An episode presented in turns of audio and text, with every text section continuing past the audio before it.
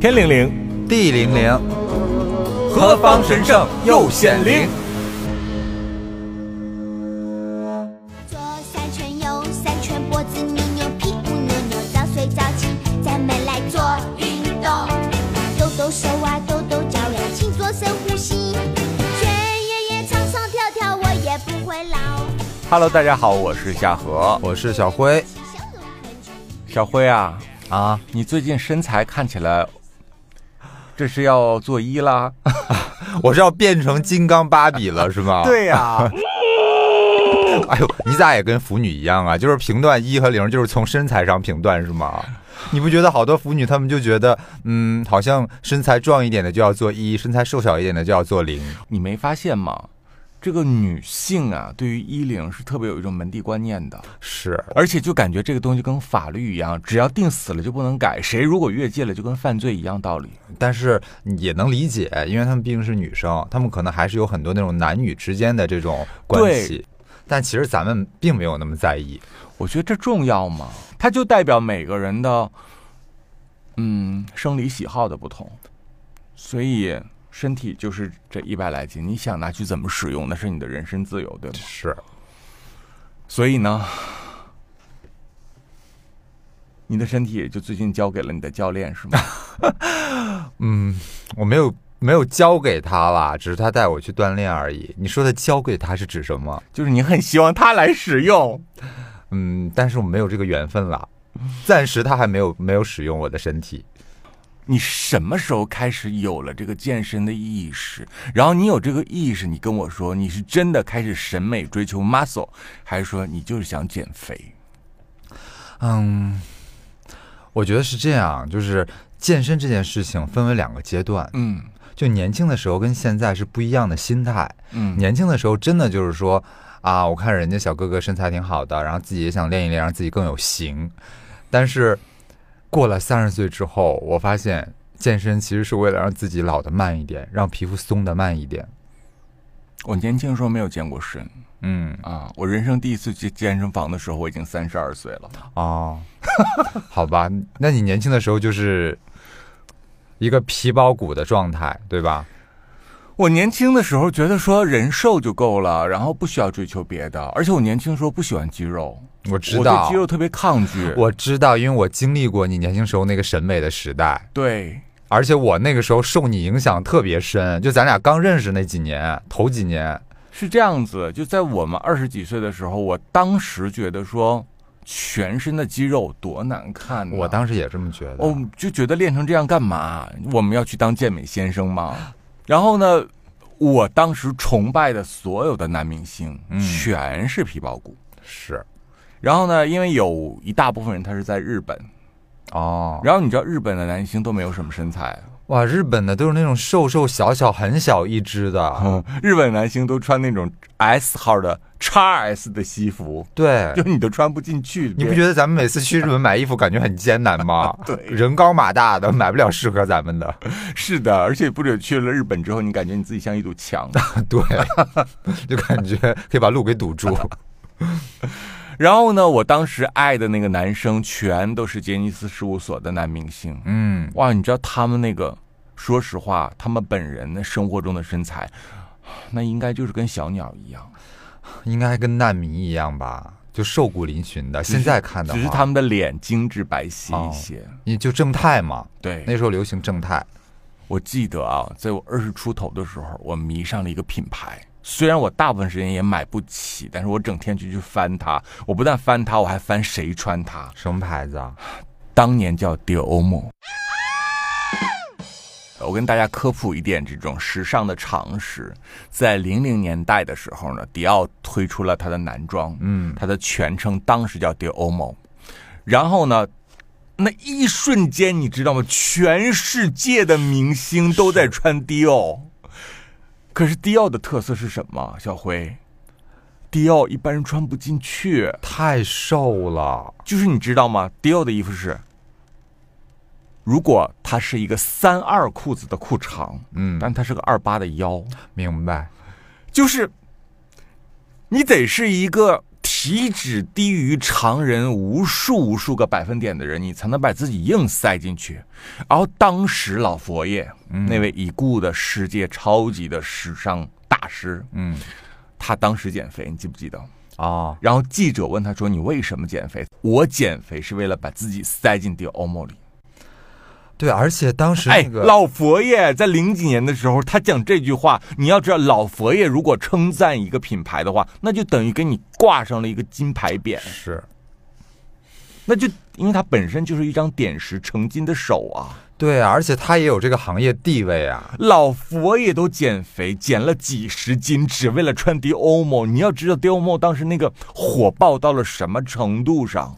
他火爆到几乎就是改变了整全世界的一个审美。当时所有的明星都以能够在第一时间穿上迪欧梦的新款而感觉到骄傲。对，而且你不觉得吗？在这个迪奥莫之嗯前，其实流行的模特大部分男模啊，大部分都是那种 muscle 型的，嗯都是就 muscle 型的很壮的那种。我觉得都有点，比如说在此之前，很多男模的风格是 CK 的风格，哦，对，就是 sexy 的肌肉，是还有一点，就比如 Dolce Gabbana 红的时候，哦，啊也对是那种意大利的肌肉男，对他经常搞那种人海战术，就是上百个肌肉男，十个男模十个女模起，啊然后站成里三排外三排的那种，是然后每个人都穿得很性感，露着肌肉，小麦色的皮肤。可是迪欧莫不一样，嗯，迪欧莫所有的人惨白无比，就白的感觉说最近他一定失血过多。嗯，然后呢，迪欧莫的模特儿没有任何人是有肌肉的，就是他一呼吸就肋八条，就很病态的感觉，很，病态，很病态。但是他也瘦骨嶙峋，对嘬腮、喉结凸出来，然后那个锁骨就整个的，就是被凹进去的皮给凸撑出来。嗯，然后但你是当时觉得好美啊！你不觉得？就是自从 Dior 这样之后，嗯很多的牌子也纷纷效仿嘛。我记得当时是我在北服上学，嗯，我们我们学校不是有那个服表系嘛，服装表演系，连服表系招生的标准都变了。我的那些好朋友，嗯，不就是那一代成长起来的中国男模吗？对，都是那种瘦条型的。就比如说李想，哦，理想当年是很瘦，我老乡，他呢，在那个年代就和之前的模特是大相径庭的。是就是他属于那种，哎，虽然他现在也没有那么瘦了，但是你承不承认，他十七岁的时候简直瘦的吓人。 就是一个大瘦长条，那腿就大腿小腿一样粗那种。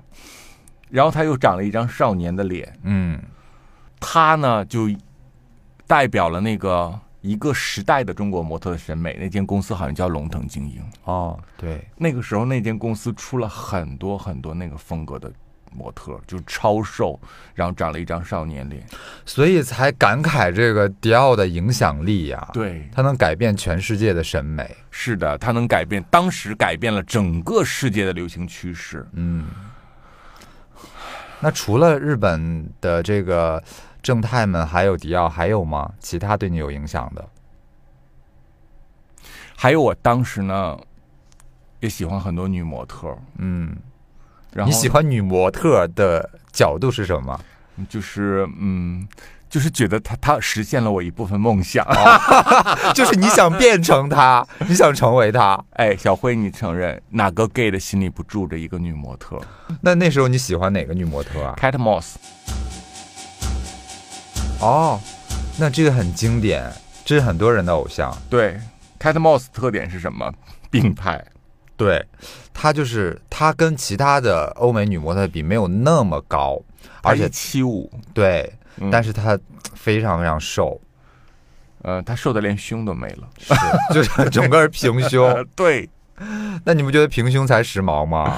当时就觉得说平胸是一件很高级的事情。嗯，然后，嗯而且是你要知道，呃，gay 对于这种时尚女神的崇拜是没有性别的，是就是他是男生女生这不重要，纯欣赏。重要的是他个人散发的那种独立的魅力，嗯，然后他与众不同的那种特质。然后就觉得 Kate Moss 每天瘦骨嶙峋的，然后叼根烟，满脸的雀斑，然后看谁都是一副，就看你很不爽，就你欠钱还不还的样子，明白吗？而且还有一种，你不觉得这样的形象有点有点艺术家的感觉 吗？就很艺术啊。而且嗯他就随随便便一头乱发，然后坐在那里，你知道，就穿一，嗯他就随便穿一条牛仔裤，然后上面什么也不穿，抱着个胸，你就觉得时髦的要死。就很放荡不羁、很随性的感觉。然后抱着胸的时候，他那个侧面的肋疤就一条一条，也，然后他当然他也没有什么胸，但是他对还他要抱抱不着住 吧？对，拖了个寂寞。是的，然后就感觉说这么瘦，这就是美啊！你你嗯的男神女神都是这样的病态的大瘦子，然后你怎么可以胖？是，所以我那个时候就是要要保持住我的瘦骨嶙峋，我哪敢去健身房？我才不要嘞！对，而且我记得当时，其实我其实我当时审美也没有一个固定的审美啊。我那时候嗯就认识夏荷了，认识夏荷的时候我才大一升大二，那个时候她每天就给我传输说一定要瘦，一定要更瘦更瘦，嗯所以我那时候就觉得说，哦，那我们要一定要皮包骨才可以。而且我那个时候呢，就学了一句大小 S 的经典台词，嗯叫什么？要么瘦，要么死。啊他们在《康熙》里讲的，你忘了？哦，我记得，我所哦以我就告诉你说，张晓辉要么瘦，要么死。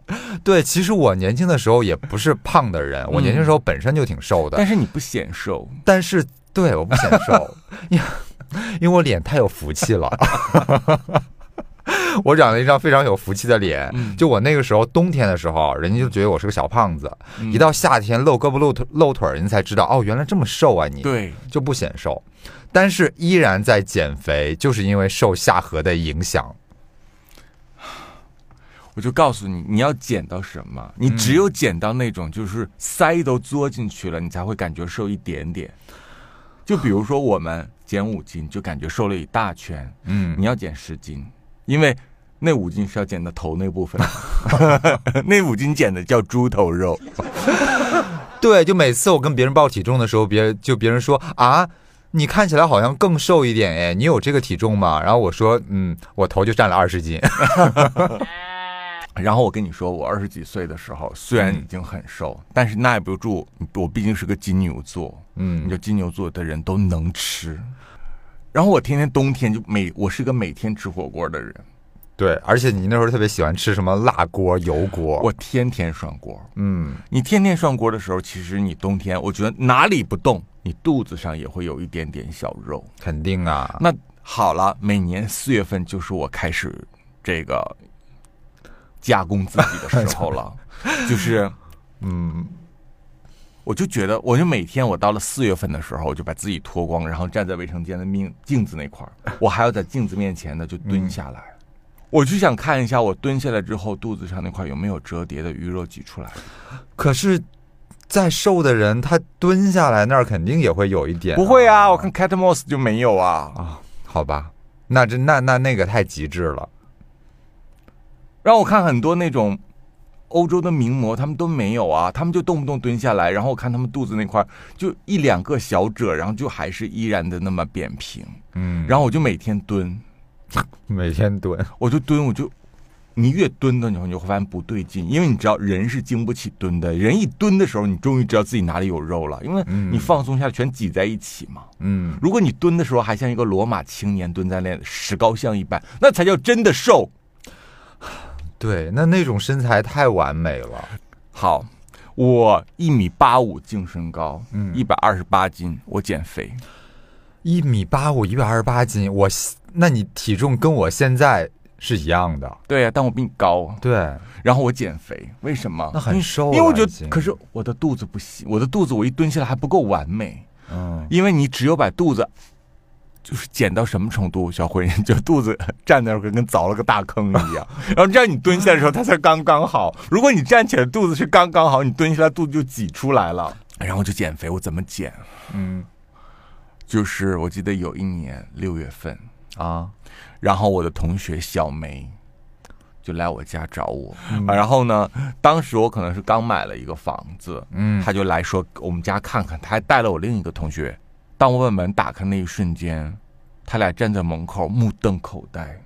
因为你瘦了吗？不，他们看不出来我胖瘦，因为小辉，嗯我六月二十几号开的门，嗯他们看见我穿着去年十二月份那件蓝羽绒服，啊，六月份为什么要穿羽绒服？还在家里头？对，呃，你是想通过中暑自杀 是吗？而且屋里没有任何的空调，全部关掉。哦，然后呢，当时他就傻了，他说：“你在干什么？”对呀、我说：“我在减肥。你这是你是从哪儿学来的？我想 问，这减肥方式谁教你啊的？我我就自己在百度上各种搜索，我就看一下百度上各种奇形怪状的减肥方式。嗯，然后呢，那里面就有什么吃巴豆的，然后那哦个吃虫、吃什么毒虫的，哦那那个些我都不敢，那我我怕听说过怕太伤吓身人体了。然后还有说穿羽绒服的，说穿羽绒服不就发汗吗？你也不怕你自己晕过 去？真的是，做了半个小时之后呢，他俩就受不了了，他俩说。你能把空调给我打开吗？ 如果你不打开，我俩现在就走。哎，我说怎样了？我说我穿羽绒服都没说什么，你们俩怎么这么矫情啊？他说真的，我热的脑瓜子疼，你赶紧把空调给我打开， 我现在不能呼吸了，要不然咱们上外面说话就行吗？走，咱们上麦当劳坐会儿去，那儿有空调。不是那六月份大白天肯定要开空调呀，不然多热呀！他们最后说：“你能把那玩意儿脱了吗？”等我们走了，你把它穿上，我看着它难受，你知道吧？看着都热。然后我就把那个羽绒服的拉链打开了。嗯，我打开了以后，他们躺在床上哄堂大笑，笑到那种他们的腹肌若隐若现，因为我羽绒服里面啊嗯，包了三层保鲜膜。为什么？哦，你是想让自己出汗更多是吗？我还以为你要给自己保鲜呢。因为我当时就看很多明星说什么包着保鲜膜减肥更快，哦我也听说过。然后我就买很多保鲜膜，就缠在腰，一圈儿一圈的嗯缠。哦，缠上以后把羽绒服穿好，六月份在家里面坐着看电视。这是当年的那个说法，现在已经被辟谣了。就是你单纯的出汗是不减肥的，我不懂哎，当年真的不懂哎。那你这个也太极致了，这种减肥方式，啊对，看起来好像是 精神不太正常。然后我当时还有另外一种减肥方式，嗯，因为我是一个很会游泳的人哦，啊，就是我可以憋气游很远。但是我为什么一个明明很会游泳的人，却在家里面搞这套呢？嗯，对啊，你可以去游泳啊。小辉，如果你身材没有练好，你有什么脸去游泳呢？嗯，你确确实有一点，游泳这件事情，它高级就是高级在，你得先通过别的方式把身材搞好，嗯，搞好之后你才去游泳。那也是，嗯，偶像包袱重的人才会这样我吧？非常非常重，我只要身上还有一丝赘肉，哪怕只有一两，我都不会去游泳，因为游泳的时候你全都被人看光光啦。哎，有的人在泳池里面，哎，你整个肚子，你知道，一跑的时候。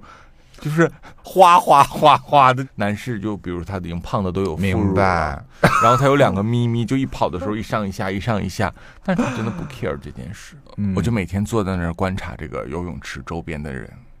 看看有没有帅哥。是的，嗯，我我能我理像解。雷达一样扫描着这一切，嗯明白？而且你知道，游泳池所有的人就只穿了一个小短裤，对吗？对，那个雷达很容易就扫穿的。对我每次也是啊，我去到游泳池的时候，我去到海边的时候，我肯定是第一眼先扫一遍有没有好看的嗯或者身材好的。嗯，嗯，如果没有的话，你就不蹦气了，然后你肚子也就放松了。然后，如对果有一个很帅的人的话，哇，这一整整个在游泳池这几个小时，基本上你是没有呼吸的。而且会不断的用余光瞄向他。嗯，我觉得很多人都会这样吧，我们的听众应该很多也这样，对。假装若无其事，其实一直在瞄身边有没有帅哥。但也不敢瞄太久了，怕瞄出什么反应的啊话，我觉得在这个地方可能会挨揍，怎么说？大变态。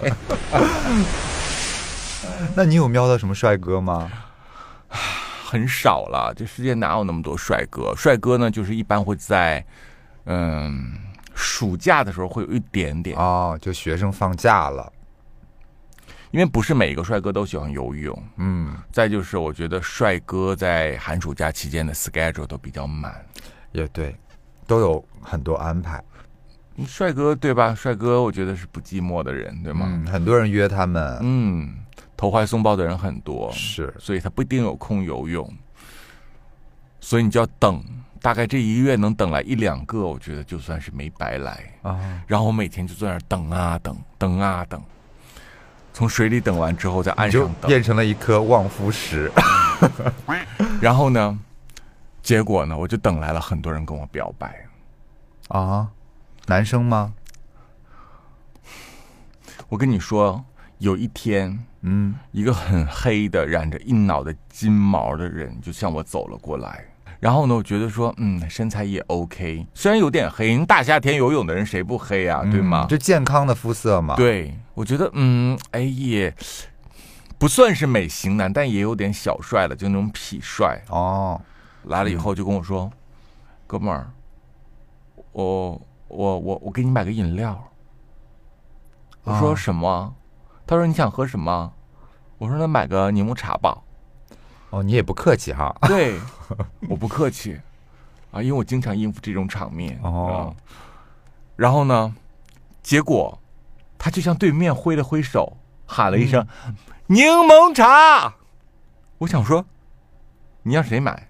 嗯，结果对面就有两个女生。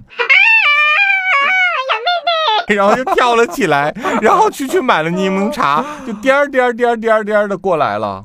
过来了以后，含羞带臊的把柠檬茶放在了我的太阳椅上，然后又颠儿颠儿颠儿颠儿颠儿就跑走了。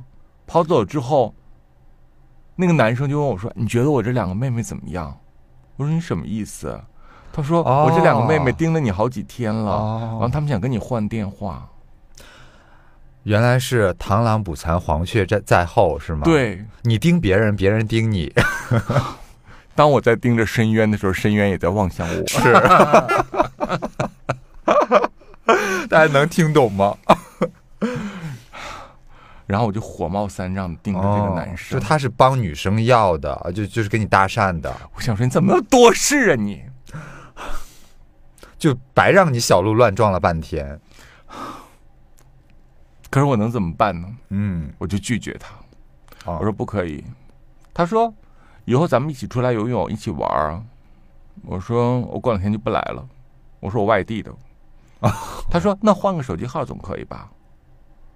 我说不用。他说哦，我这妹妹人很好。哦，我说我已经有喜欢的人了。就是你， 你可以跟面对 他说，我想，但嗯是你知道那一刻，我想，我想说，如果他有一点点的这种眼神飘忽，我就告诉他说、嗯，你还可以。 但是后来我觉得他太直了，你知道那种替、啊替什么老妹儿要别人电话的那种土直男，那个太直了。明白尤其是你知道，在二十年前，那简直直的像钢镚一样。我觉得大家不用费这个话了。然后呢，我就经常在泳池遇到这种女生的表白。嗯，男生没有遇到过吗？没有，因为我觉得即便男生有，他也不表白哦，啊。你知道那个年代的社会风气还跟今天不太一样，是，啊，即便有他也不表白，但是都是女生在表白，然后就我每次我就我被表白之后我就立刻穿衣服走人，然后火冒三丈，我想说搞什么同性恋，简直我以为被表白之后，你要 你就一个纵身跳入水中，双脚绷直，那个探出来说：“我给我给你们表演表表演一段，我给你们表演一段女子花样游泳。” 他们就懂了。我没有这个耐心了哦 所以说他们都不值得我这样表演。每次看见 跑过来一个女生说啊，我就想我想说， 我想我就想推她一把，然后掉水里咕咚一下子，然后就赶紧跑掉。我每次带我男朋友出去的时候，嗯我们俩一起出去，就遇到过几次遇到过女生向他表白，女生向他表白，向他搭讪我，明白这我可以理解。啊对。哎，我跟你说，这种事情我我我经历过很多。就有一次，我记得是在夜店里面，嗯有一个女生就看上他了，嗯后来我一起来的一个姐妹就跟那个女生说：“姐妹儿，别想了，他俩是一对儿。”就指着我们俩。那个女生嚎啕大哭，你知道吗？那女生也喝也喝了点酒，就说：“为什么？为什么？” 哦，她是依萍，你为什么会在这里？我不要再见到你了。 我不知道。还有一次是我们正在吃饭的时候，啊突然来了一个女生过来，递给一涵一个纸条。嗯我们打开纸条上上面写着：“小哥哥加个微信好吗？”然后下面是一个微信号。嗯嗯，然后你立刻加了以后，告诉他 说：“嗨，亲，我跟你说， 我这是立家亭，比别的地方都便宜很 多，而且还是厂商授权的正品。”对，要买美妆来我这里哦，姐妹。是 是这样子，你要用眼影，我这三 C E 也 有，真的。对，嗯，你还有姐妹的微信吗？一起推给我，多加几个。 哎呀，没有啦，就是类似的事情我也遇到过。所以，当有女生向你男朋友表白的那一刻，你内心是暗爽，觉得说你赢了，还是想站起来挠人， 我觉想得想带你挠说你们这些小妖精、臭婊子你，你是一个垃圾，一个破烂儿，一个骚货。我觉得暗爽的成分多一点吧。嗯，嗯，那谁都有点虚荣心嘛。嗯你如果是你带你的另一半出去被人称赞或者是被人认可的话，你肯定觉得脸上也有光啊。哦你肯定也有这种感受啊。哦，我我的每一任都被人称赞，，对啊，啊嗯就是带出去以后不威风，大家不惊艳，啊嗯就不深交。那我想问你啊，嗯就是你知道我们年轻人说的这一大堆，嗯，它都是建立在不管嘴儿的前提下，就该吃啥该喝啥，特别的放纵。就裹个保鲜膜就行了我们在前几期节目都讲了嗯青春卡拉 OK。是那两期里面，哎，小辉，你想哎想，呦光那我的两妈期呀里面那酒精里的卡路里，现在你负荷得了吗？我跟你说，喝酒是最增肥的。那是粮食精啊！对，就是教练会反复的嘱咐你，一定别喝酒，喝酒太增肥了。但咱年轻的时候是天天喝，当水喝。顿顿喝。请问，你现在还敢这么造吗？我的天！我现在呢不敢这么造，有两个原因。嗯，一个呢，你不觉得年纪大了确实吃不了太油的东西吗？嗯呃造不动了。嗯，对，现在咱们闻见那太油的都有点恶心，而且吃不下现去在我觉得了。嗯再那么吃那么喝，咱不得飙二百斤呢？对，这就是我的第二个原因，嗯就是怕胖。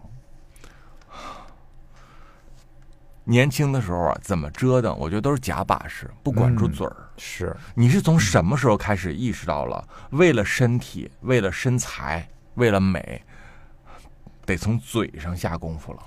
我应该是从过了三十岁开始，因为你没觉得吗？咱嗯过了三十岁，哎呦，真的这新陈代谢完全不一样了。是，嗯我年轻的时候啊一直觉得我是那种，啊、只要不可劲儿吃是吃不胖的人。而且我吃胖不怕小慧，我跟你说啊，嗯我只要一天不好好吃饭，瘦四斤。是，我也体 会过啊这种感受，我能理解。昨天吃多了怕什么？是昨天喝多吃多了没关系，今天一天不吃饭了，就吃点水果，吃点冰淇淋。说今天吃东西吗？呃，今天啥也没吃，可素了，就吃了两桶八 喜吃了一个大西瓜那种，啊。好，隔天瘦四斤，为什么瘦四斤呢？因为没吃火锅，没喝酒。没吃主食啊，觉得对虽然是西瓜热量也挺高的 ，对，可是你不觉得吗？就是很明显，咱年纪大了，新陈代谢就 慢了，有没那日子了。小辉，我不知道，我好怀念那种就是两天不好好吃饭瘦四斤的日子。啊我现在不知道为什么，我一个月不吃饭才瘦四五斤。哎呦，我跟你说，我现在都是那啊种，我比如说今天一天我没怎么好好吃饭，我觉得哎，今天一定会瘦点儿，嗯一上秤跟昨天没区别，对。这咋了呀？这是，而且是这样子，小辉，啊嗯就是我最近嗯，啊不是又去拉萨呀，然后又去这儿那儿啊，又开始断主食、断碳水、断酒精，甚至糖都给断了，连连西瓜我都不吃了，而且天天各种赶路。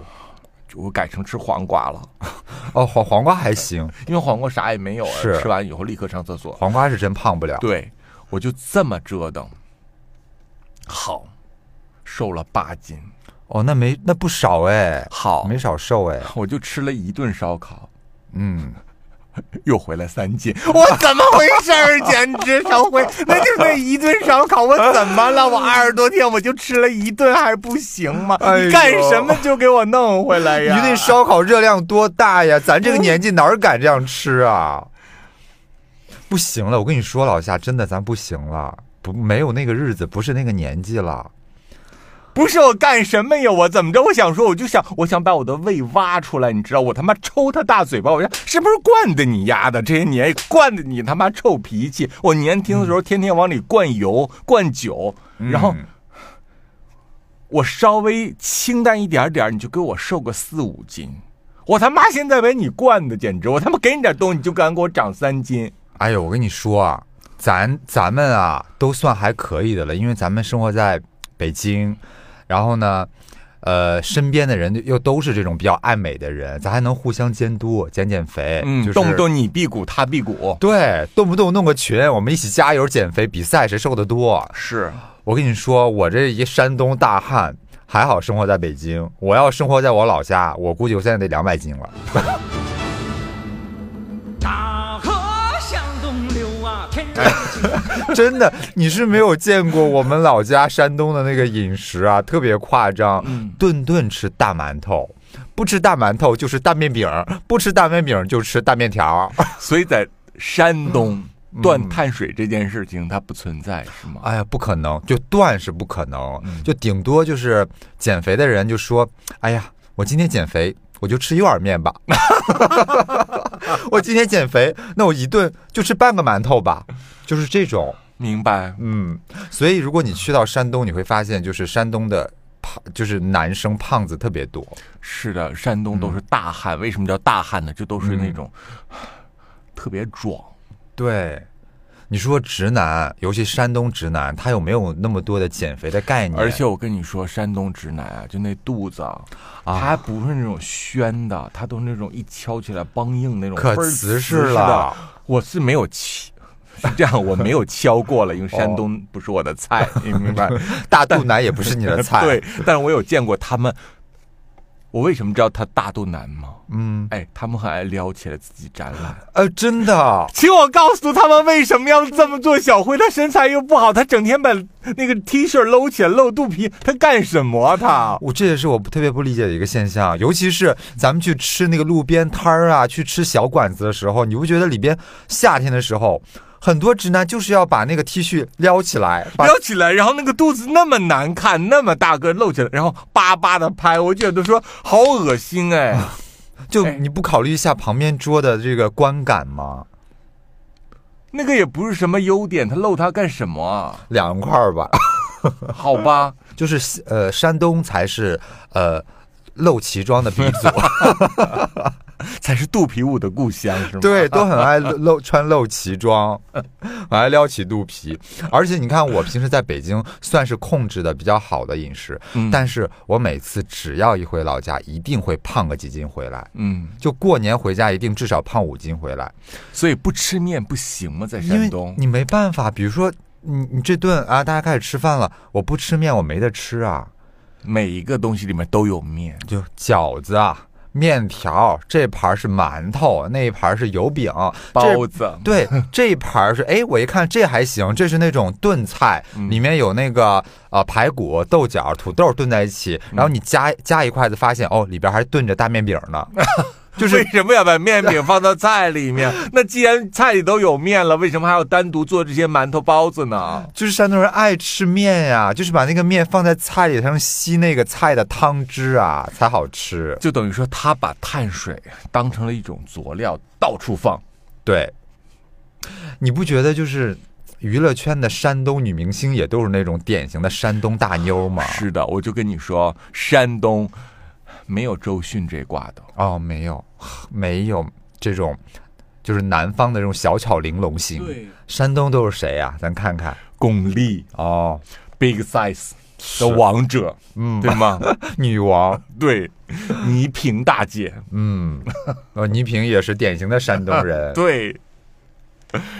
然后我们新一代的嗯，张雨绮美女，是，也是一个大号美女。对，前凸后翘 的。，对包括范冰冰啊，啊，对对对对对，嗯包括一时无两，不，曾经统治了中国审美十几年的范爷，嗯，嗯还有陈好，也对是我们山东的。你看这些全都是大号美女，嗯，就就是呃身材前凸后翘的这种，就都是很有肉的。是很有料的。所以在山东你找不到那种就是行销鼓励，像什么郑秀文呐、啊，就这一挂的嘛。我估计民间也有吧，但是应该极少，嗯，比例应该极少。或者说，即便有这样的行销鼓励，他到了一定年纪之后，马上也都被馒头给冲起来了。 天天吃大面饼、发面饼，把自己给发起来 了。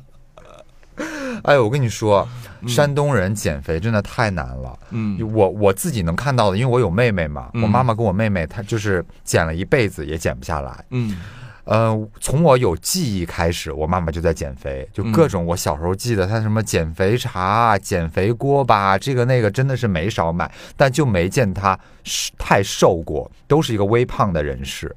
但是你知道吗？我妈前两年来过一次北京，嗯然后那次来北京是来看我的，因为她退休了，就终于可以清闲了。来北京待了两个多月，嗯然后那两个多月她就跟着我吃饭嘛，对因为我吃的都是比较，嗯，没那么容易长胖的，也没有馒头，我也不知道去哪儿买馒头。嗯，然后她那两个月就瘦了十六斤，一下子回到了她结婚之前的体重。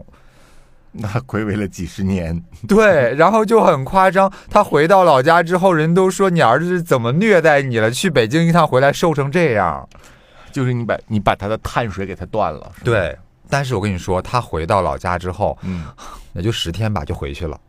嗯 就你知道那个面食的力量很强大，馒头有那么大劲儿是吗你？你不信你吃，你吃吃看。 我不敢，我上次吃馒头时候还是二十几年前，哦，我不敢吃那个东西，因为我看了很多电影，嗯，然后有吃馒头噎死的，比如说 活着，活着，嗯，然后还有很多人说，一个馒头你吃完了以后再喝汤喝水，它就变成一大堆馒头。我听见这个话之后，我就不敢再吃馒头了。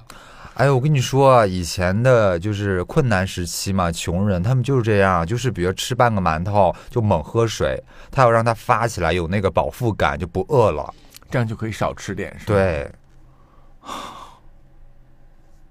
但还好了，咱们嗯，在北京这么多年养成的饮食习惯，也没有没有这种吃面食的所以习在惯了。山东没有以瘦为美的这件事情是吗？所以 d i o m o 在山东卖的不 好，嗯，他们也想以瘦为美，但是迪奥莫他们应该穿不进去 吧？对，嗯。那你是从什么时候开始控制饮食的呢？三十岁哦，跟我一样，都是因为这个新陈代谢变慢之后，对吧？是因为我记得那一年嗯夏天，啊，然后有一个跟我不是很熟的人上来，很想跟我动手动脚，啊，就摸摸搜搜的，结果他就摸摸摸索索，他就捏到了我肚子，然后他就嗯哎呀一下子，他说哎呀，原来你也有肉啊，这也太没礼貌了吧！摸就摸就算了，还有在还是在我当时摄影工作室，然后我就感觉到说，哎呀，这件事情这个世界有人知道了，哦那我怎么、我该怎么办呢？于是乎，我就杀人灭口开始， 我杀了他一个，还有千千 万，对吗？好？我杀他，我不如先把我的肚腩杀 死。然后我就开始回去节食，嗯，但是我发现我三十了，节食已经没有瘦那么快了。真的，我连着一个礼拜都没有怎么好好的吃饭，我嗯只吃一种东西，当时叫蕨根粉。哦我每天只吃蕨根粉，我吃了蕨根粉，吃了得有十天，嗯，瘦了四斤，我就觉得说不够，我就开始上网去搜索，看嗯看有什么减肥方法是我能接受的。然后我就查到了国贸那边有一家叫中医针灸减肥，哦，我知道，就曾经风靡一时的呃中医曾经减肥，当时风靡一时中医针灸减肥，于是是我就去那里咨询之后办了一个套餐的卡，嗯，我就连着针灸了十五天，有效果吗？有瘦了十二斤，哦，那效果还挺明显的耶。因为我第一次做。嗯，就你每天身上插几十根针，明白？就你所有的穴位全插满了针，它其实根本的逻辑原理就是什么？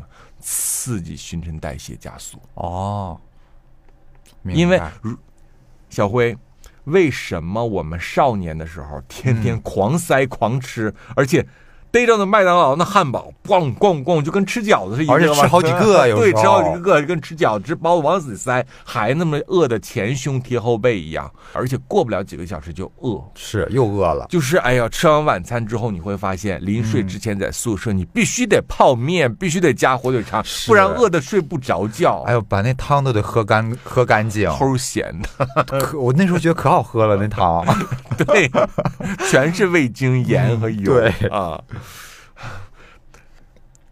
那么吃还那么瘦，因为我们当时新陈代谢太高了，对，你因为你在长身体，所以你怎么吃你都大瘦子。可是现在我们新陈代谢降下来了，嗯，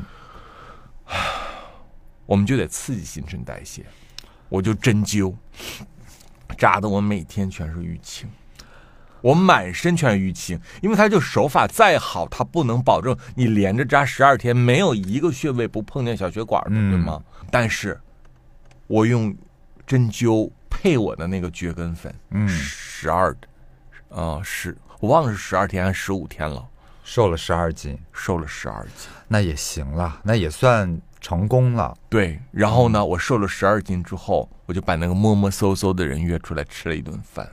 啊。然后哦我说说请摸，对，我就哎，我真的挺摸，但是我让他哦隔着 T 恤摸的，手不许往里伸哦啊，因为我并不爱他啊。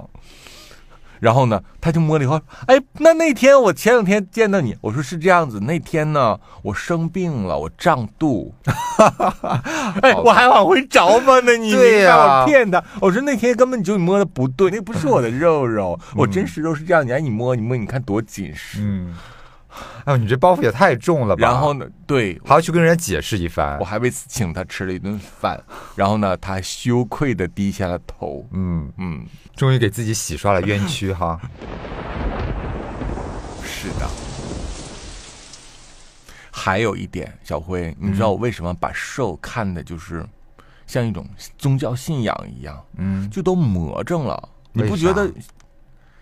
就像我同龄人没有我这么魔怔的，对，就是你真的是一辈子都在追求瘦这件事儿，而且别人减肥是从胖了开始减，我是从不胖时候开始减。为什么嗯是减肥？怕胖，怕万一哪天胖了呢？而且是想自己再瘦一些，瘦到极致。但你不觉得胖瘦这件事儿其实也是分地域的？嗯，就比如说咱们这种回到山东，那真的都是大瘦子。嗯，就我每次回家，他们他们都会说，亲戚朋友都会说，你怎么那么瘦啊？你多吃点儿，你看你都瘦成什么样了？你告诉他说，我只是山东走出来的国际名 模。啊， 我不想再吃发面馒头 了。对，还有咱们出去旅行的时候啊，你看，比如说去日本的时候，嗯，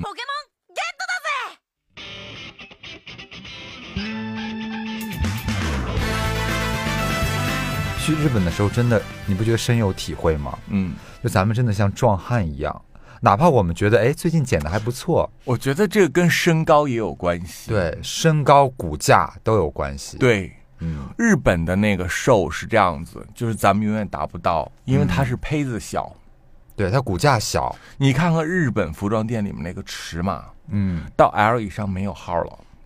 然后往下可以到 x S，所以请问，哎，在中国你生产 x S 男装，你卖给谁呀？卖给婴儿，卖所给以七八岁小学生可能。每次去日本就特别不好买衣服，感觉对就有很多衣服的尺码你穿上都比较紧，而且我每次去日本，我都觉得自己人高马大的。是的，尤其你像咱们一起去出去旅行，都是一米八以上的男生。嗯我在你我身高一米八，在你们里头都是最矮的了。嗯就在人家日本人面前一站，天哪，就是感觉尤其当那些日本的中学生放学了以后，啊你知道他们穿着集体的白衬衫，然后那种黑西裤，是然后运动鞋，但从你面前走过的时候，就人家穿着那么小 size 的衣服，那个还在里面晃来晃去的，嗯然后你在人面前走，就感觉 然后一个骆驼走进了羊群。，对。 然后他们走到我们面前的时候，可能用日语说一句“麻烦让一让好吗？” 因为我们几个人已经把路堵堵死了。对，而且还挡住了光。对， 好像哎阴天了，一看啊对原来有几个中国男生站在 这儿。对，嗯，嗯所以啊，我们在日本就不要比嗯了，要比呢，咱去美国比，哦，你知道吗？我有一年又是四月份，你知道四月份都是我焦虑的日子，嗯因为我马上要穿夏装了。嗯，可是就在二零一九年的四月份，我的焦虑不在了，因为我 的二零一九年的四月份是在 L A 度过。 LA stress. See, I'm a visitor, I'm a LA guest. I gotta 我 be 懂， around 我懂，我特别懂你这种感受。嗯我就感觉是今年我还把我这个节食的运动啊，减肥还没有开始呢，为什么我就开始洋洋得意了起来？我一抬头，哦啊，这里是加州哎，对我，我去美国去 L A 的时候也 L A 的时候也是这种感受，就是他们看我看待我们都是少年的身材是。这样的，他还问我要学生证呢。哦，，对对对对，而且你不觉得我们去哪儿吃饭都要看呃喝酒都要看护照，是的，因为他要看你有没有满年纪。是的，所以我在 L A 太我太开心了，我找到久违的存在 感。而且 L A 你知道 L A 嗯街上那些美国人，首先美国人都不怎么打扮，呃，美国人非常的朴素，尤其是 L A 的美国人，对美国人就是可能就是一双运动鞋，嗯一个运动裤，嗯那个 T 恤啊我觉得洗了得有五百次了吧，嗯，就感觉那个 T 恤都洗的精薄精薄的，你知道吗？然后就往身上一披，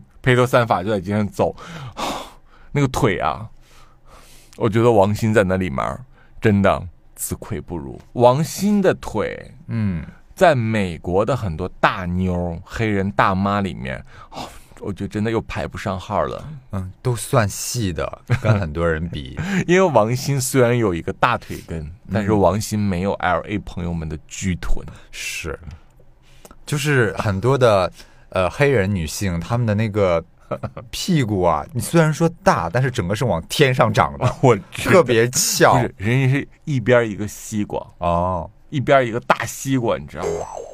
对，而且你不觉得就是他们的人种，嗯他们像咱们这么瘦的时候，都是他们十几岁的时候，呃，他们像咱们这么瘦，应该是严格在他们十七岁以前，对，就他们成年之 前，青少年时十期，三呃到十六的时候，对他，是我们这个身材。所以他们看我们的时候会觉得我们是年纪小，因为他们觉得嗯，只有小孩儿、少年才有这种身材。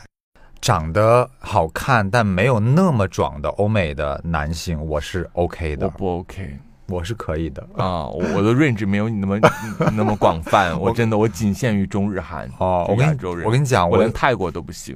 哦啊，泰国，泰国有好看的啦。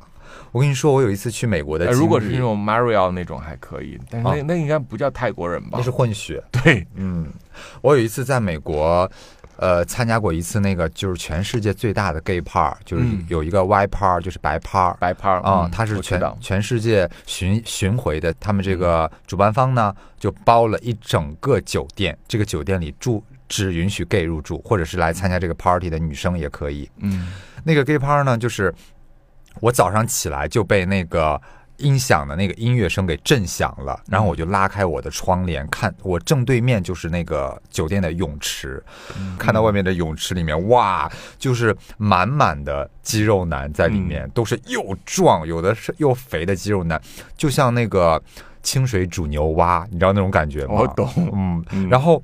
下饺子一样。对，下饺子一样。然后晚上那种 par party 的时候，就全都比我高，全都比我壮，又有很多黑人。我在里面就真的觉得我就是个、啊，你就荡漾在人肉之中，你明白？对，但是好像，嗯，就我们亚洲这挂的，在那个 party 上也没有很受欢迎。 所以你并你就是你并没有像一个狂风浪蝶一样在里面漂移，是吗？对，你觉得是亚洲的小男孩儿，嗯，人家喜欢的是那种互相可以那力量感，你知道吗？嗯嗯，咱们是做不到的。但是我觉得这一点啊，人家是比咱们做的好的，因为你不觉得年纪大了，其实不光要节食，还要适当的去健身吗？我有健身意识的时候，嗯是我已经抽完脂了。哦，对，我曾经吸过一次脂，嗯。在北京的那个美莱。但你知道，你知道我最开始健身的那个动力是什么吗？我在网上看了一句话，嗯，那句话呢就是“颜值不够，身材来凑”。然后我当时就想说啊，我可能也不是一个说长得多帅的帅哥，那我是不是可以努努力让身材变好一点，给自己加点分？请问嗯，你在决定健身之前，是不是朴院长有一个你进行了放弃。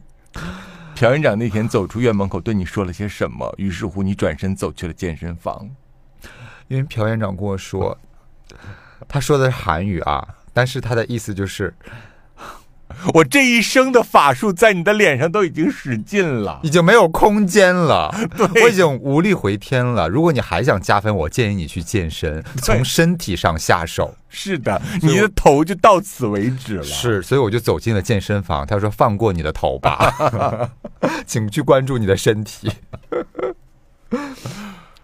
然后一开始健身的时候，你不觉得？我不知道你啊，反正我是、一开始健身，我总想找一个健身搭档。我觉得要有搭档一起鼓励着，才能把这件事情启动。所以才会有私教这件事啊。嗯，因为一个人就会放懒，对，而且一个人人没有比较之心，而且一个人做的动作他也不标准。而且一个人你做着做着觉得，哎，我累了，我就不想做了，算了，明天再说吧，嗯就这样，就没有一个人在旁边一直鼓励你。所以就是我基本上是从开始健身就是教找教练的，我没有自己去健身房练过，因为我觉得我肯定坚持不下来，我也是，是吧？我在找健身教练之前是办过几张卡的，嗯但是我那几张卡全废。全废的概念是什么？就是那张卡，你唯一用过的就是开卡那一天，哦从此以后你再也没去过。当我再想起这些卡还在的时候，那些健身房早就已经倒闭了。，都已经跑路了 对，我就想说随便你吧。嗯我真正的想要好好健身，也是因为林佑做了健身。嗯。嗯，哎，你不觉得就是健身有教练的督促很重要？但其实，呃，是否能坚持下来，这个教练的颜值也挺重要的。那当然，我觉得，呃，一个好的教练是能够拴住多少忠实的顾客，嗯，我觉得在于他的感情投资。一个是颜值是基础啦，那再一当个然就是啦他跟客户的这个相处如果他颜值不好，你也不会给他投资你的机会也对。啊。但是有颜值之后，再怎么拴住顾客的心，我觉得这是一门感情投资。对，颜值至少是个敲门砖啦。对，小辉的这个教练就是一个颜值不错的人，他教练长得确实很帅气，而且也是现在比较流行的那种可口款式。单眼皮，嗯，常会跑到教练的那块去，天天给人家做什么网红功课的渗透，最终把人家教练签到了自己公司里面来。就是当你带着教练一起红，想把他变成网红的时候，那个教练是完全的一种心存感激，还是已经 get 到了，就是说你干嘛对我这么好？就是我是这样啊，嗯可能我这个人确实是缺少探索精神。如果一个帅哥，我知道他是直男之后，我真的对他的兴趣能一下子减少百分之八十。我只是偶尔觉得说，哦，他是个帅哥，我看一眼挺高兴的，但就真的没有太多的去想法了。我觉得直男跟我们也不是一个物种的，我想这干嘛呢？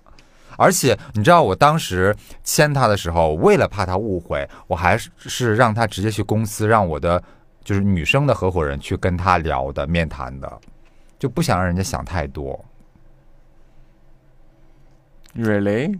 真的，我这个人有时候就是一个不甘心的人，哎呦，你多大胆儿啊！我能跟你比呀、你那胆儿，你看上谁不得试一试啊？对我，我是觉得说什么事情，如果你没试过的话，干嘛给自己画一个句号呢？嗯，那画完之后你心又痒痒的，你不如就把它试一次，行不行的话，我觉得反正你经历过了，所以你都是付诸行动的。而且我不知道为什么嗯，小辉，呃，这些直男并没有在我面前那么铁齿，哦，怎么说？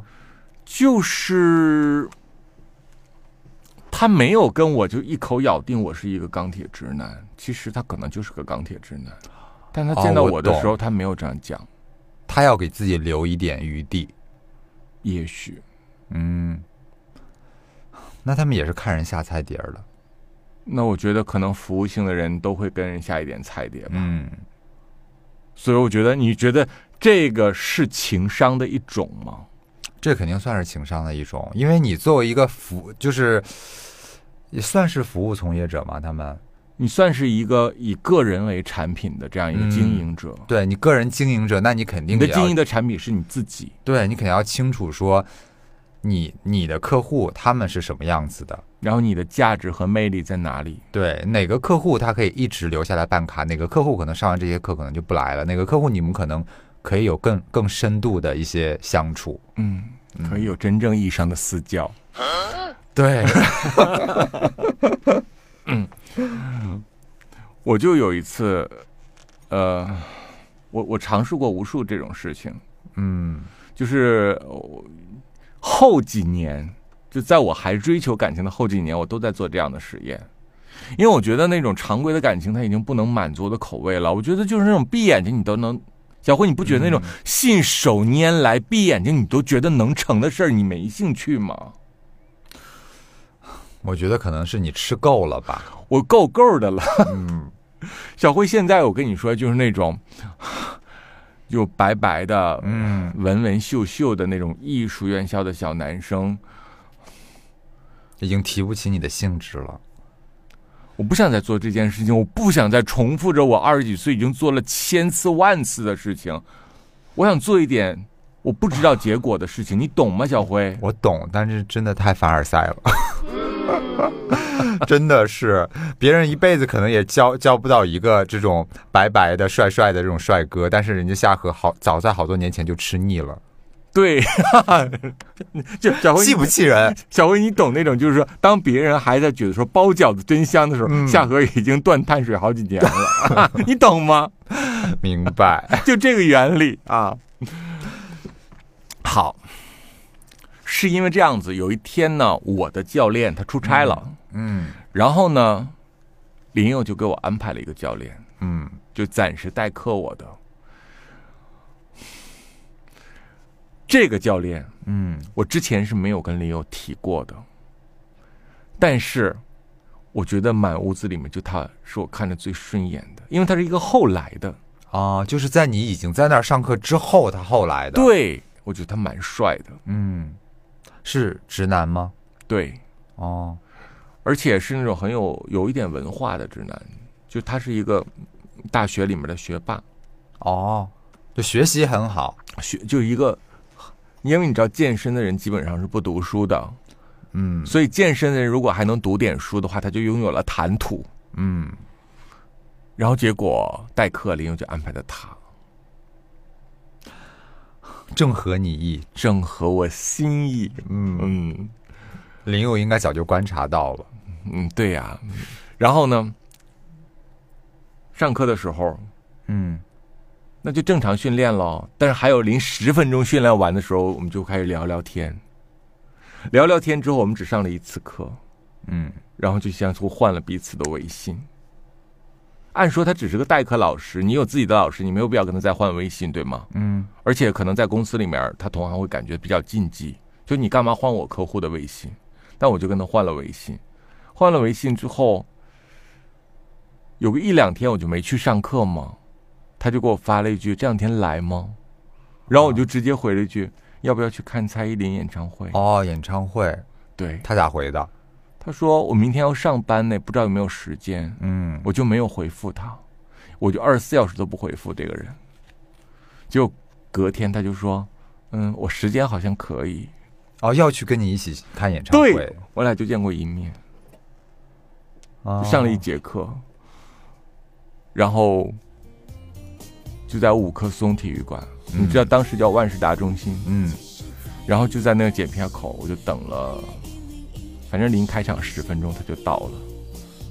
然后到了以后，他说：“哎呀，不好意思，一天到晚就让你操心，我那个太堵车了，下班比较晚。”嗯我说没关系。然后我们就看了一场 Jolin 的演唱会。然后看演唱会都会发朋友圈呢，嗯，发完朋友圈之后你们俩都发了吗？都发了。哦，然后林佑和她男朋友，也就是那个健身中心的老板，就就看见了。哦，看见你们俩同时发了，因为你一个演唱会发的朋友圈，它相隔的时间一定不会太久。嗯，如果你在现场发的话，那演唱会它就那两三个小时，对吗？对你肯定在一起发的嘛。她男朋友是一个你知道情商就没有那么高的人，嗯，而她男朋友规章制度里面就包括了说，教练是不能跟顾客出去单独约会和私人吃饭的，嗯这是违反当时公司的这种规章制度的。哦，哎，她男朋友就要发飙，就要给他打电话。这时候林佑就拦住了，林佑就说：“你管得了吗？”他说：“啊，咱们公司规定了，任何人都不能开这个头，任何人不许单独出去跟客户吃饭。”然后林佑就说：“那不让你知道的吃了多少，你知道吗？”也对啊，这你能管得了吗？人家换个微信加你看得见吗？人家以后微信把你屏蔽了，不就得了？嗯，你还能天天盯着好几十口子人不成？那确实也是这样。然后呢，这件事情就过去了。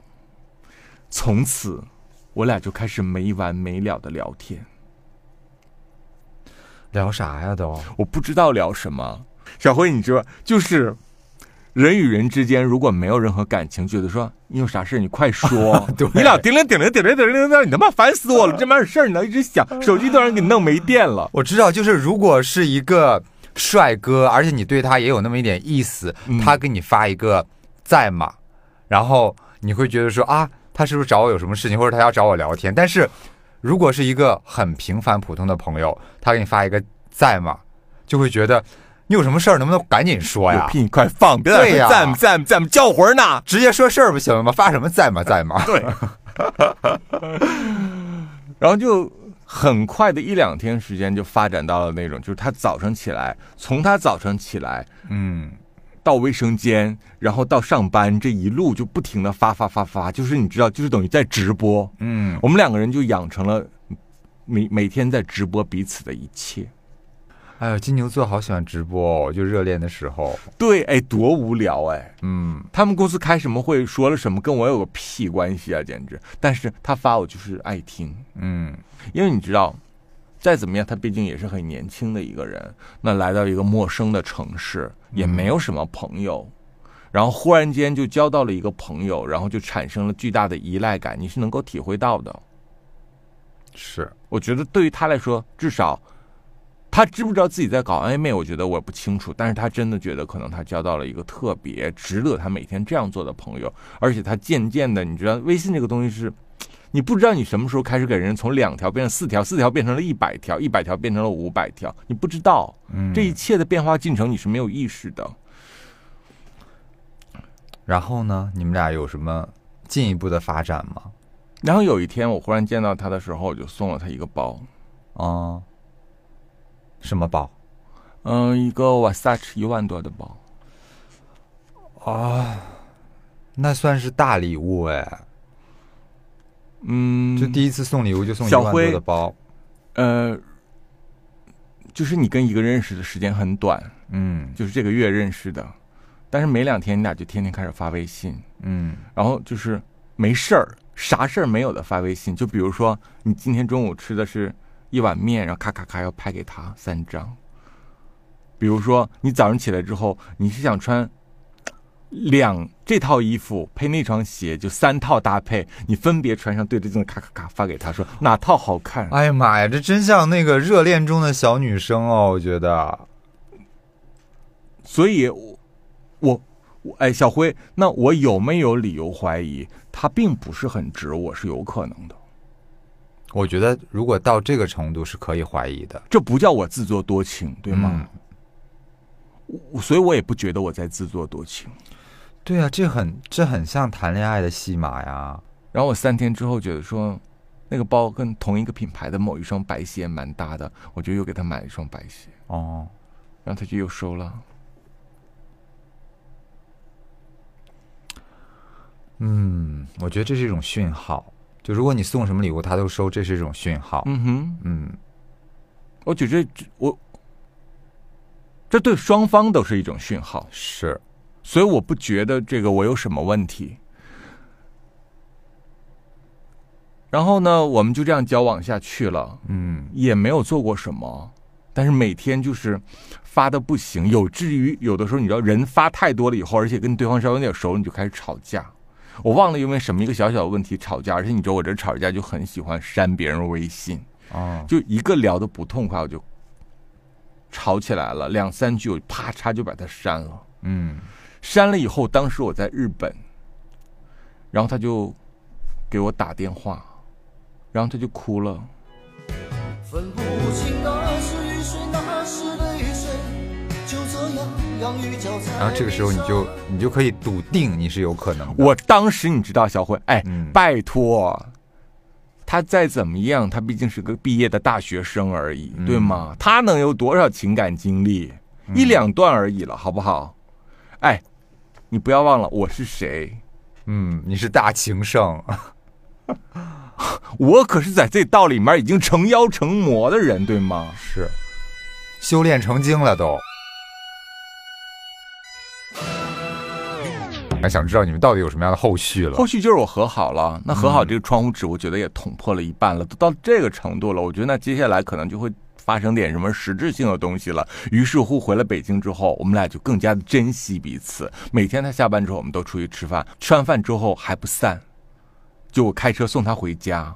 送他回家之后，就在他家楼下那个烧烤摊，我们就在喝啤酒，在聊天，聊到半夜两三点，就感觉那个天永远都聊不完。嗯，就哪怕聊这瓶啤酒能聊三个小时，你知道那就叫人魔怔了，明白？是彼此中了一种那个桃花毒之后，就是你一句话可以重复三万遍，但我听见的每遍都不是同不是同样的声音。嗯，好，有一天呢，我俩就在车里面抽烟，车里面抽烟，天很热啊，哎，拜托夏天呢，那你是不是得把空调打开？嗯，你空调打开是不是就要把车窗关上？嗯，好，你们要把车窗关上，空调打开，再再抽烟，对不怕把自己呛死啊？不会，我们在烟雾中迷蒙的看见对方，轻轻拥抱你。更 sexy，好吧，明白？ 好，当时是夜里大概两点多，哦，半夜了都，我们是从十点钟嗯到夜里两点多，我们都还没有下车，就在那聊一聊。就在两点钟的时候，ladies and gentlemen，发生了一件很没有素质的事情。警察来贴条了， no，我们停在了停车位，哦警察没有这个资格贴我条。那发生了啥？有一个疯婆子砸我的车，梆梆梆就在外面砸我的汽车。为什么哎，你知道我车很贵，小辉，对啊，为什么要砸你车啊？我不知道为什么。那个人就像疯了一样，砰砰就拍我的车，然后我我还没有反应过来的时候，他就要拿石头往我身上丢。啊，是不是干嘛的？这是啊我不知道我是谁干嘛。然后他就把他那一边的车窗摇下来了，嗯，就跟那个疯子说：“你先上楼行吗？他们认识那是他女朋友。”哦，他女朋友来捉奸了， 要拿石头砸死你 是吗？砸死你个狐狸精！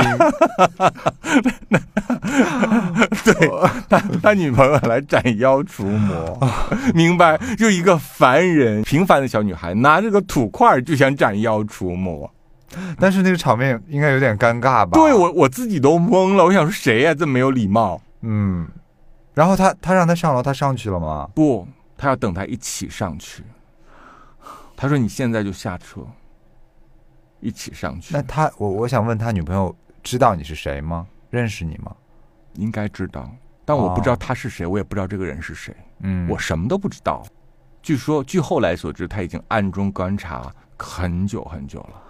后来，据我所知，他女朋友经常就在他熟睡的时候把他手机翻开，嗯因为你知道，那种小情侣之间彼此是拥有密码的，翻开以后就开始看看看看看看看，哎然后我就跟你就发现说，我的妈呀，你们俩每天发三四百条微信，而且一般的男女朋友之间，如果你自己男朋友在旁边一一天到晚不停的在发信息，你肯定是会有察觉，说这是在干嘛。我不知道这一切，我啊不知道，因为你知道，在我的世界里面，这不是我视角里面会出现的就东你西。你不知道你呃那个不小心当了狐狸精，我也没有当狐狸精，我什么都没干，对吗？就是啊我要干点什么，我背上这个名号，我是不介意的。关键是，我手也没牵，嘴也没亲，床也没上，我就是吃吃饭、聊聊天而已啊。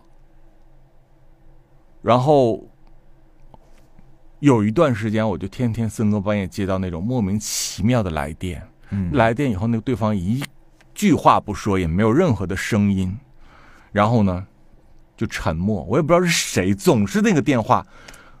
后来有一天，我就想说他可能是骚扰电话。后来有一天，我实在忍不住，我就给他拨回去了。嗯拨回去以后，第一遍没接，我又播了第二遍，他又接起来之后，就只有喘气的声音，不说话。我说你谁啊？就一个女人的声音说：“是我。”我说你是谁？他说我是心相连，对，他说我是谁谁谁的女朋友。我说你是从哪儿得知我的电话的？他说我从他手机里找的。嗯，我说你天天打电话骚扰我，你有什么事吗？然后那个女生就哭了。我没有哭吧，我猜的 maybe 可能是有在哽咽，就那个声音我听是有点小哽咽。他说我俩就要分手了。我说然后跟我有什么关系吗？你赢了呀，然后他就说，他可能要跟你在一起了。啊，这是他女朋友有讲的。天哪，对，我说他跟谁在一起和你们俩分不分手这是两件事情，麻烦你先处理好你自己的事情。还有，我跟你并不认识，你不要打给我。嗯，他说：“可是我男朋友经常偷偷的给你发微信，给你打电话。”我说：“如果他足够爱你，就不会再做这件事。”他说：“你可不可以不要跟他联系呢？”我说：“我把他删掉过呀，可是他哭着给我加回来的。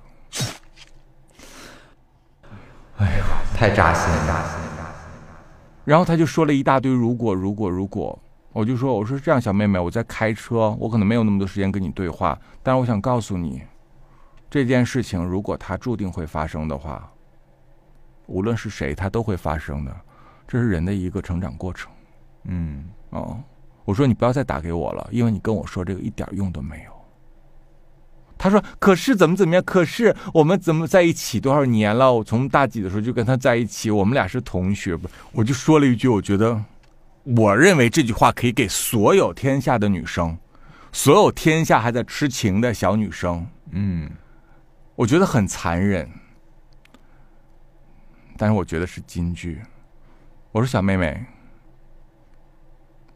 你跟我讲的这个人，他是你的 somebody，但是你不要忘了，你跟我用这么长时间聊一个我心中的 nobody，我没空听，我就摁掉了。明白。就是因为那个人可能是他的全世界，但是那个人在你这儿无无足 轻重。也不能说无足轻重吧，是某一个阶段的新品。而且我觉得这种事情，嗯，当然，如果说没有这一切的话，没有这些障碍的话，他会不会走一段时间，或者变成一个认真的关系，或者发生点什么，这个不太确定。但是由于是这个关系的话，我就后来我们就不联系了，哦，我们就没有再联系了。然后很快他也就不在那里上班了。嗯嗯，但是也确实也确实挺狗血的。我觉得就是把对方女朋友牵扯进来，确实这事儿就变得很狗血了。而且小慧，你知道我那一刻的想法是什么吗？嗯，干嘛？啊对呀、算了吧，你惹别这事儿干嘛呀？啊我又是不缺鲜肉，对不对？我就是这么想的。我是想说呢，就是这个人如果再聊下去的话，也许他会变成一个称之为感情的东西。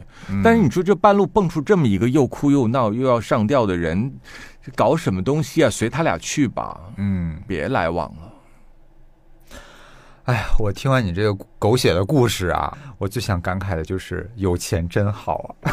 有钱真的可以为所欲为，可以做自己很多自己想做的事儿。对，所以小辉每次你跟我信誓旦旦的说，可是人家是直男呢，然后可是人家大直男不会怎么怎么样，我就死了这条心吧。小辉，我想说，哎，他在我面前真的没有说过他是直男这件事情，而且我小辉，我我仰天发誓，嗯很多在你面前说自己是大直男有女朋友的人，在我面前他跟我说他没有女朋友，你信吗？我信，就这就是看人下菜碟儿啊，因为他可以判断出你是可以拿钱砸他的，可以拿钱砸死他。 我是不会拿钱去所以砸你他的。试一试啊，小辉，万事皆有可能，你试一试，对吗？你先砸到他躺下，不是， 然后再看看能不能砸到他爱你。我砸到他躺下，我砸到他爱你，可是我没有那么多钱砸呀，我可能还没有他还没有躺下呢，我就倾家荡产 了。你只能拿板砖砸着，对我只能把他砸晕了，然后吃他两口豆 腐。然后他醒来以后报 警，然后你就被关进了女子监狱。对，然后，然后我我我要砸他的话，你想我如果是倾家荡产，砸完之后他还没有躺下， 我已经变得很落魄嗯了。你躺下了，对我躺下了， 你 多饿可的悲站啊不。住了。而且我对就是砸直男这件事儿。可嗯能因为我确实没那么多钱，所以我我对这件事儿本身也没兴趣，嗯而且主要是我看到你这个活生生的例子，你那么有钱，你花那么多钱砸直男，也没见你砸出来个什么水花儿、是的，都砸出了轰轰烈烈的一团寂寞， 对最终一不欢而散了。所以有你做前车之鉴，我也死心了。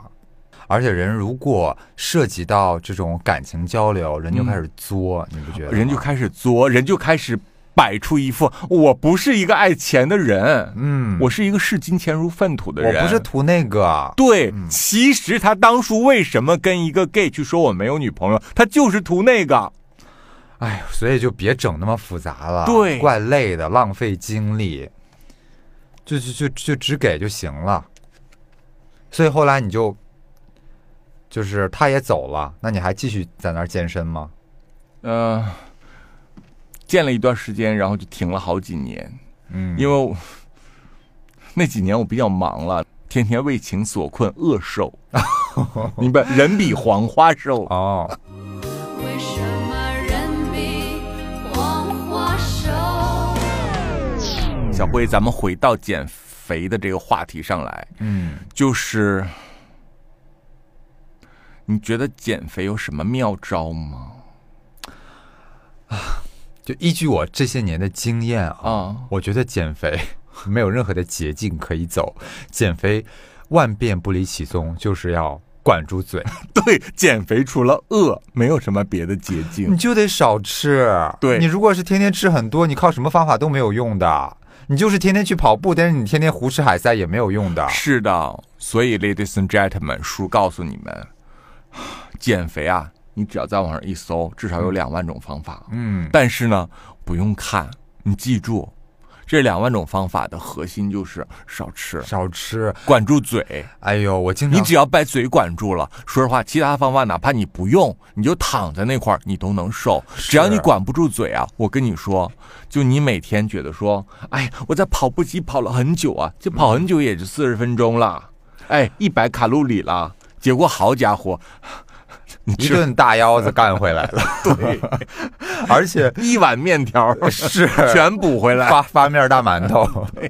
而且我经常看到网上有一些女生说：“哎，我就是易胖体质啊，我这个人啊，就是喝凉水都发胖。”我跟你说，说这话的女生，你就真的去试试，不用一个月，喝十天的凉水我试跟你试。说，曾几何时，嗯我还误以为王鑫就是这种喝凉水的哦女生。因为王鑫是我们俩多年的好姐妹哦，然后之前呢就一直说减肥减不下去，然后我就问她你为什么减不下来？她说我没有办法，我真的每天已经吃很少了，但我就是这种体质，我没有办法再瘦下去了。然后当时我就想，可能真的有人就是这种体质吧。后来呢，我跟她一起合租房子，我们搬在一起住，我就发现妈呀，她可真是没少吃啊。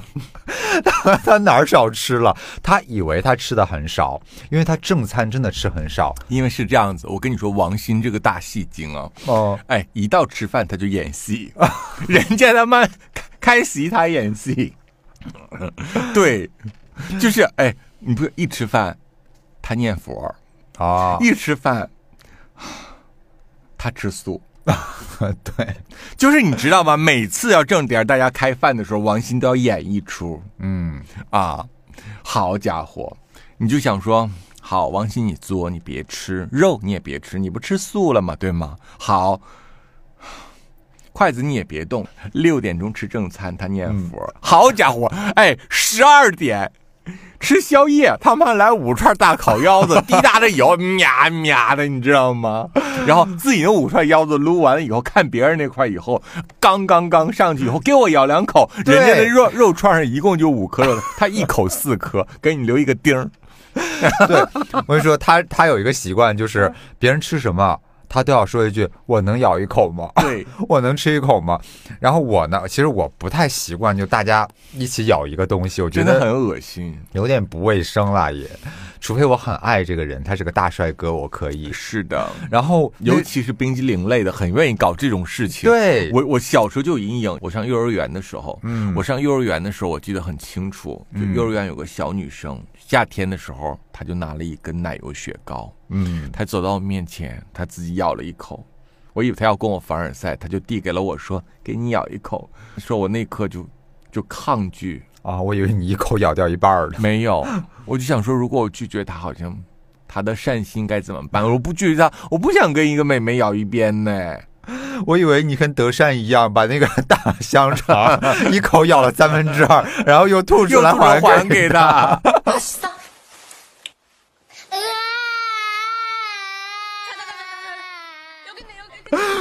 对，像当时我跟王鑫一起住的时候，比如说一些雪糕什么的，他过来说：“我能咬一口吗？”就是那个眼睛就充满了期盼。我知 道，就感觉我就这是他人生第一口雪 糕。嗯，对，就我有点儿 就是也耗不过面子，我觉得就递给他，他咬一口，我就再忍着把剩下的吃掉。 但有一次我真的是忍不住告诉他了，因为我觉得这样可能有点伤自尊，因为我买了一个煎饼果子回来，你知道哈，啊煎饼果子里面本来包的五花三层、烂烂乎乎的，，对，你知道他过来跟我说我能咬一口吗？我就我正吃着呢，他说我能咬一口 吗？我就想象一下那煎饼果子被你咬一口，那口水在那儿拉丝儿 啊，就是各种东西。 Oh my god！ 所以我当时犹豫了几秒钟，然后我终于鼓起勇气跟他说：“我说王鑫，我跟你说一件事儿。”嗯他说：“咋了？”我说：“我这个人吧，我可能真的不太习惯别人咬我的东 西。”然后，所以我就说啊，哎呦，他以为他吃的很少，其实真的没少吃啦，真的。没少吃，嗯他只是在吃饭的时候演戏而已。对对所以同理啊，总觉得自己没少吃，总觉得自己喝凉水都会胖的姐妹，你真的喝凉水去你好好试一下想，想，你不要以为你吃饭里没好吃东西，你平时嘴就闲着。像王鑫这种人，你知道，十二点多上床，上床以后，在在吃猪耳朵中睡觉， 对，猪耳朵确实挺香 的。对，就吃猪耳朵，吃猪头肉，然后蘸着油，然后啊喵喵喵，吃完以后盖被睡觉，然后理由是我晚上都没吃饭。嗯哦，家伙，简直连晚上没吃饭，在被窝里吃猪头肉。而且而且你没发现吗？夏荷、嗯就有很多这种就是胖胖的这种姐妹啊，特别喜欢在网上说一些鸡汤，嗯就是。我胖怎么了？我胖没有吃你家大米，我胖我很开心，我嗯胖的快乐，胖的人也可以拥有幸福，胖的人也巴拉巴拉的就就一堆东西，嗯，然后总用这种话来安慰自你己。那么快乐还扒拉啥？对啊，你就是既因为然你那么自信、那么快乐、那么美，你应该一世独立的骄傲着，你哪那么多废话呢？其实你越是强调一件事儿，越证明你 care 这件事儿。嗯嗯，你如果真的不在乎，你就不会去一直强调它了。我跟你说，我有一次啊，就有一个大学同学，嗯，我那个大学女同学啊，就是比较胖的那种，她是真的是比一般的女生都要胖，嗯她有有一点那种。嗯，过于肥胖的感觉。嗯她有一次也发这种类似的朋友圈，这种鸡汤文，嗯就说我胖怎么了？我胖我也可以生活的很好，我胖我也巴拉巴拉巴拉说一堆。我忍不住给她回复了。嗯你猜我回复的什么？什 么？然后我回复说：“既然胖这么好，你为什么还要把照片 P 瘦呢？”对呀、啊因为他那个照片明显把自己 P 瘦了，你知道吗？？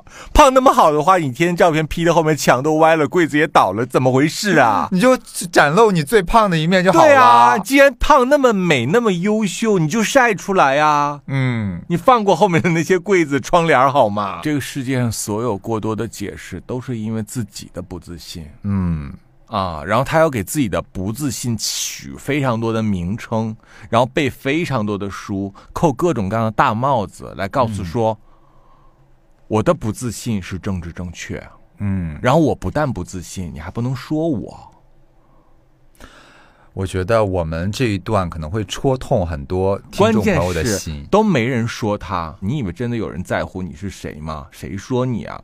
就是因为大家都很爱那些瘦的女生，嗯，然后瘦的女生受的赞美太多，她们内心你知道。就是不平衡了，就吃醋了，于是乎就觉得说你们制造焦虑，因为你称赞那些瘦姑娘，她她不瘦，她就会焦虑啊。而且是这样子啊，这减肥不仅仅是为了别人的眼睛，对吗？嗯，那是一个减肥中，我觉得只是它某一个小层面而已，它甚至是一种动力，它不是最终的意义。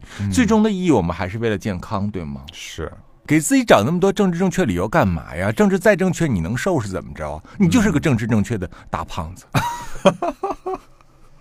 好啦，有很多听众朋友可能现在已经被戳痛了，没有嗯关系，你反击最有力的武器就是去好好管理自己的身材，让自己好好一管天理比一天好。让自己一天比一天美，让自是己一天比一天的更健康。这样的话，你的人生活出了自信，所有人的目光全部会把艳羡投射给你。嗯，从此再也不会有焦虑了。对，只有你让别人焦虑的份儿。所以呢，老话说的是“生命不息，嗯，减肥不止”。是，如果你不想老，如果你不想被抛弃，嗯，如果你想随时都给别人制造危机感，那靠的是什么？就有太多人爱你，是，明白？就是我们小辉拥有了一个人，而这个人你知道吗？小辉，你要好好的攥住，因为只要你稍微攥不住啊，他就被别人抢跑了，因为好多人惦记他。对，很抢手的好吗？对，所以当你把自己管理成一个抢手货的时候，焦虑的便不再是你自己，而是那些想拥有你的人。嗯，为了把自信留给自己，为了把焦虑留给别人，我们也要好好的管理身材。来，加油！让我们最后跟所有的爱健身的人、想拥有好身材的人，在这个炎热的夏天说一句丹姐的经典台词：“再再见见。”魔镜，魔镜，告诉我，